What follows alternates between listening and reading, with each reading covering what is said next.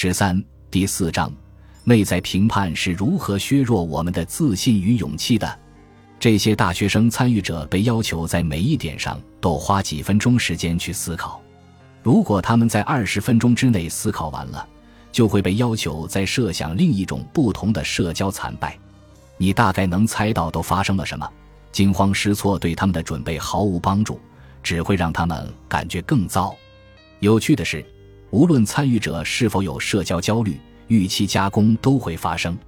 克拉克和亨瑞斯根得出的结论是：社交焦虑程度高的人群和程度低的人群之间的主要区别不在于预期加工的影响。无论你是谁，都一样有预期加工。他们的不同之处在于，程度高的人群更有可能深度参与预期加工。总之，如果内在评判在重大时刻前。有意提到过去的失败，这就是预期加工；如果是在事件后，那就是事件后加工。不论是哪一种，都是过于关注出问题的地方。在每件事发生之前和之后，内在评判都把我们放在放大镜下面。这只放大镜除了会放大，还会歪曲事实，让我们把中立事件解释成消极的。最终，在社交焦虑的残酷折磨中。我们的事前紧张和事后自我鞭笞不仅没有任何用处，反而让我们倒退，这与努力的方向正好相反。而且，问题的关键是，内在评判并不像我们想象的那样自信和铁腕，它实际上比政客还要含糊。二零零六年，两位杰出的澳大利亚心理学家朱迪斯·威尔逊和罗纳德·拉皮进行了一项研究，类似于戴维·克拉克在一九九九年做的那项研究。他们也分别向有社交焦虑障碍的人群和没有社交焦虑障碍的人群展示了描述个性的词汇。同样，一半词汇是消极的，如无聊、无知、懒惰和自私；另一半是积极的，如令人钦佩、能干、聪明和热情。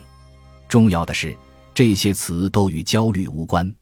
威尔逊和拉皮有意没有用紧张、害羞和冷静等词。和克拉克的研究相似，研究人员要求参与者对这些词和自己的契合度进行评价，但有一点更为复杂。除了测量参与者认为这些词汇描述自己的准确度外，研究人员还测量了参与者在每个词上做出决定所花的时间。结果怎样呢？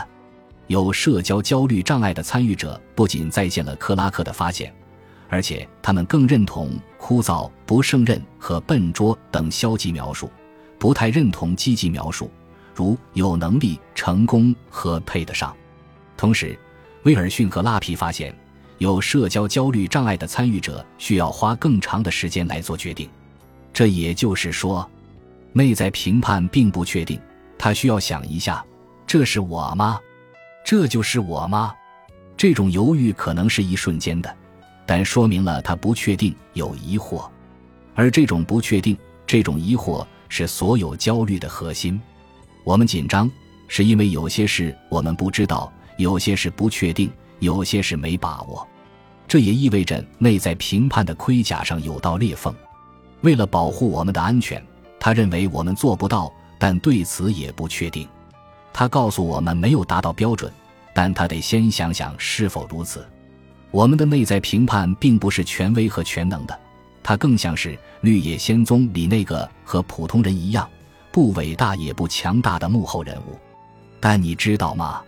他坚持认为你不够好，这不但站不住脚，更是一种完全的扭曲。事实上，我要说的是，你足够好，别人也认同你足够好，也有能力，没什么可怕的。你可以做你自己。我们已知内在评判是不确定的，让我们来证明下，他还是错的。他低估了你，你要比他认为的更强大、更有能力，也更讨人喜欢。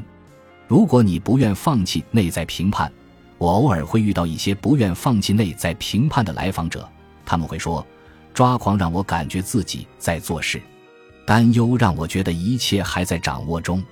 如果不焦虑，我就什么也做不成。”他们会为这种自我鞭笞辩护，对自己严格要求，能帮我找出问题在哪里。有助于让我下次做得更好。有位来访者罗莎，她特别不愿意放弃预期加工。光听他谈这种经历就感觉很疲惫。每次要做展示前，我就开始计划。他说：“我试着想象所有可能出问题的地方，这样就能知道如何应对。”我回顾过去所有的尴尬时刻，努力找出防止类似事件再次发生的办法。他顿了一下，这实际上不管用，又补充说：“我只会心力交瘁。”罗莎心里清楚，他的所有这些筹划其实是预期加工已失控。我们来看下焦虑为你做了什么。事先惊慌有用吗？事后自责有用吗？不管你怎么看，菲尔博士。他的这句话还是很有道理的。那对你有用吗？如果你不确定，可以尝试一个为期两天的实验。第一天，把所有焦虑扔到第二天；第二天，把所有焦虑拿出来，预测和反复思考，就像再不思考就无法挽回了那样。等你恢复后，问下自己哪一天更愉快，哪一天更有成效。我敢打赌，你绝对不想重复第二天的经历。从在超市里的我，到感恩节后九十五号洲际公路上的洛伦，再到参与研究的那些本科生，这些都一次次证明，内在评判不可能帮助我们改善任何事。所以，让我们来解决问题的根源——内在评判吧。准备好了吗？让我们开始吧。本集播放完毕，感谢您的收听，喜欢请订阅加关注，主页有更多精彩内容。